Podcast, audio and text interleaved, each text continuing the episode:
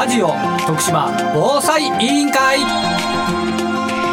始まりました。ラジオ徳島防災委員会。この番組は徳島で活動を続ける防災士が中心となり立ち上げた委員会です。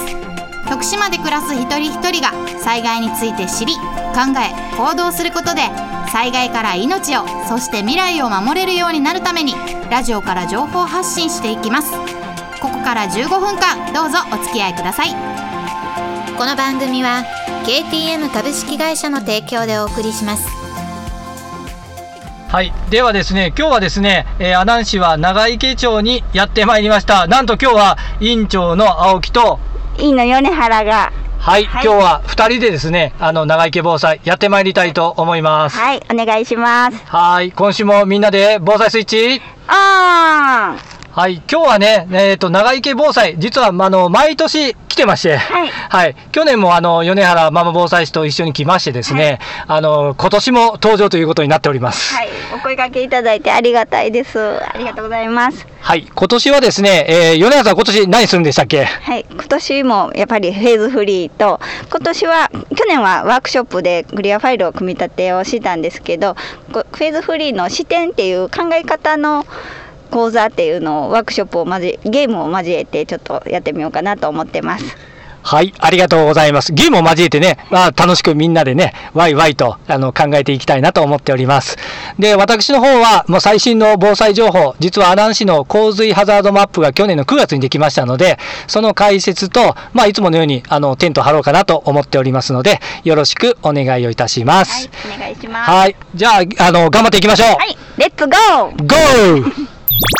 今回のラジオ徳島防災委員会は、青金町と米原委員がお出かけ講師をしてきました。阿南市にある長池小学校で行われた防災講座についてお話をしてくれます。今回の主催はですね、スポーツクラブハープな長池、そして阿南市交通安全母の会、長池分会の皆さん主催で、え実際参加いただいた方、なんと40名の方にご参加いただいたそうです。で、会場はですね、長池小学校の体育館で行われました。で、当日はですね、青木委員長と米原委員の二人が、えー、講師としてお話をされたそうなんですが、まず前半はですね、米原ママ防災士さんによるフェーズフリー座学ということで、フェーズフリーって何？とか、フェーズフリーの考え方、あとフェーズフリークリアファイルを使ったワークショップなどなどを楽しんだそうです。えー、米原さん進行役で頑張っていたと、青木委員長の方から報告が届いております。えー、続いて後半はですね、青木委員長による、えー、座学ということで、昨年9月に新しくなった阿南市洪水ハザードマップを中心に解説をされたそうです。で、内陸部にある長池町はですね、津波がやってくる心配っていうのはないんですけれども、河川の氾濫であったり洪水、あと土砂災害があるかもしれないっていうようなお話をされたそうです。このお話にあるように、皆さんお住まいの地区によって、えー、来る可能性がある災害、危険性がある災害の種類っていうのは様々です。今一度、えー、皆さんもお住まいの地区のハザードマップご確認してみてください。で、青金町のお話はですね、その他に気象庁が、え、発表しているキキクル、えー、あと線状降水帯解説、そういったものをされたそうで、その後に実際にですね、長池小学校の校内にある防災倉庫のチェックを行ったようです。で、その際にですね、テントっていうのもあったので、体育館内で阿南市感染対策用屋内テントっていうのを参加者のみんなで5つ、えー、貼ったそうです。ね、実際貼った皆さん方の感想っていうのもね、この後聞いていただこうかと思います。このようにあの、備蓄リスト表とか、半年に1回ね、チェックしたりとかするのってとっても大事だと思うので、皆さんもお家の方で備蓄のチェック、えー、非常持ち出し袋のチェック、今一度確認してはいかがでしょうか。ということで参加いただいた皆さんの感想をお聞きください。どうぞ。えーと、長池町の防災教室にご参加いただいた感想をちょっといただきたいと思います。実際に防災に役立つことをたくさん学べてよかったと思います。クイズでは自分が持ってたものと違ってたりいろいろ学べることがありました。あとテントも初めてやてたんですけど意外と簡単にできるんだなっていうふうに思ってこれから災害があった時に役立っていけたらいいなと思います。ありがとうございました。はいありがとうございました。ではもう一方あの感想をいただきたいと思います。今日は参加いただいてありがとうございました。お世話になりました。お世話になりました。今日参加してみて感想をちょっと一言いただけますか、あの初めて参加させていただいたんですけど、地域の方では全くこういうことがなかってで、まあ、避難っていうことに関しては今までしたことあるんですけどこう実際にテント立てて、まあ、こういろんなことが学べてとても良かったと思います。でまたこのことを、まあ、職場に帰って、まあ、保育所の方に勤めてるんですけど、まあ、保育所の方に帰って子どもたちや保護者の方にあの発信できたらなって思っています。でまたこの避難の時に避難訓練の時にも役立てていけたらなって思っています。はい、はい。とても良い学びになって自分たちのに合った防災につながるように、い、ろんなことをこう今日のような機会で学んだことを自分なりにこう落とし込めるような形で使っていただけたら幸いでございます。はい、ぜひ、はい。もう役立てて、また職員間でもこう共通理解を持って取り組んでいけたらと思っています。はい、ぜひまたよろしくお願いしこちらこそます。今日はなんか長時間ありがとうございました。お世話になりました。ありがとうございました。はいそれでは主催のハープな長池の主催の方にインタビューさせて今日の感想をいただきたいと思います。はい。えー、と今日は、えー、といろんな話が聞けて、まあ、あのすごく勉強になったなと思います。で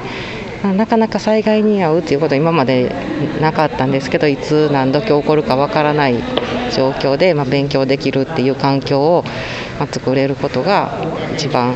いいのかなと思います。でまあいろんな人が参加してくださってで普段できないテント張りやあの倉庫の中の確認だったりが今日は行えてすごく良かったかなと思います。はい、私たちもすごくいい体験させていただいてすごくいい学びになった参加者さんみんな講師もさ参加者さんみんながいいか体験になったと思います今日はありがとうございこましたちらこそありがとうございました。はい、えー、以上でですね、あのーしっかりと、ああ長生きの防災終わりましたけども、米田さん、大生、感想どうでしたか、今年は。皆さん長時間にもかかわらずすごく熱心に取り組まれていて去年も同じような感想を持ったと思うんですけどすごく私たちにとってもすごく学びになった時間でした。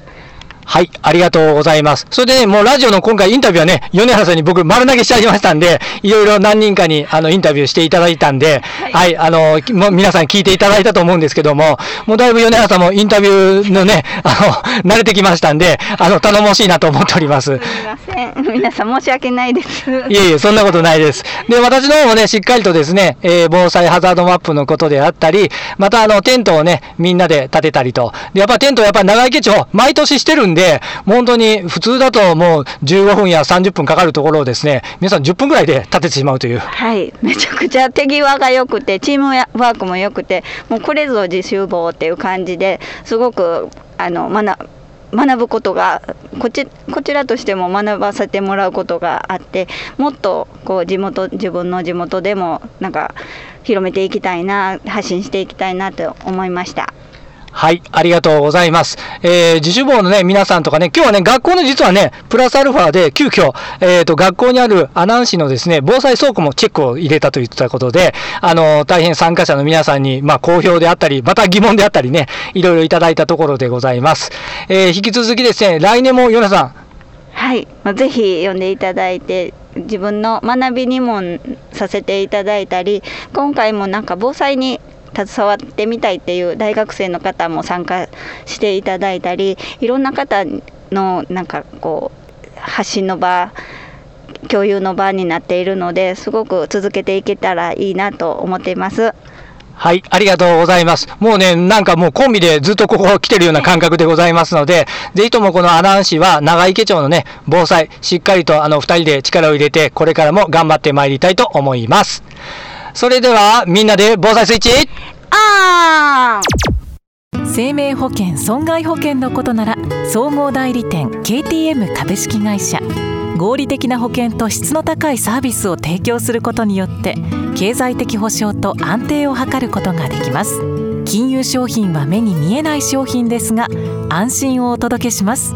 KTM 株式会社。お送りしてきましたラジオ徳島防災委員会今週はここまで。この番組はラジオだけではなくパソコンスマートフォンでも聞くことができます。パソコンの方は FM ビザンホームページトップからリッスンラジオのバナーをクリック。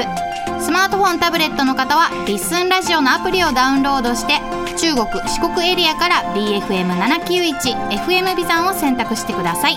ラジオの電波が届かないエリアの方もとてもクリアな音質で番組を聞くことができますぜひお試しくださいそれではさようならこの番組は KTM 株式会社の提供でお送りしました。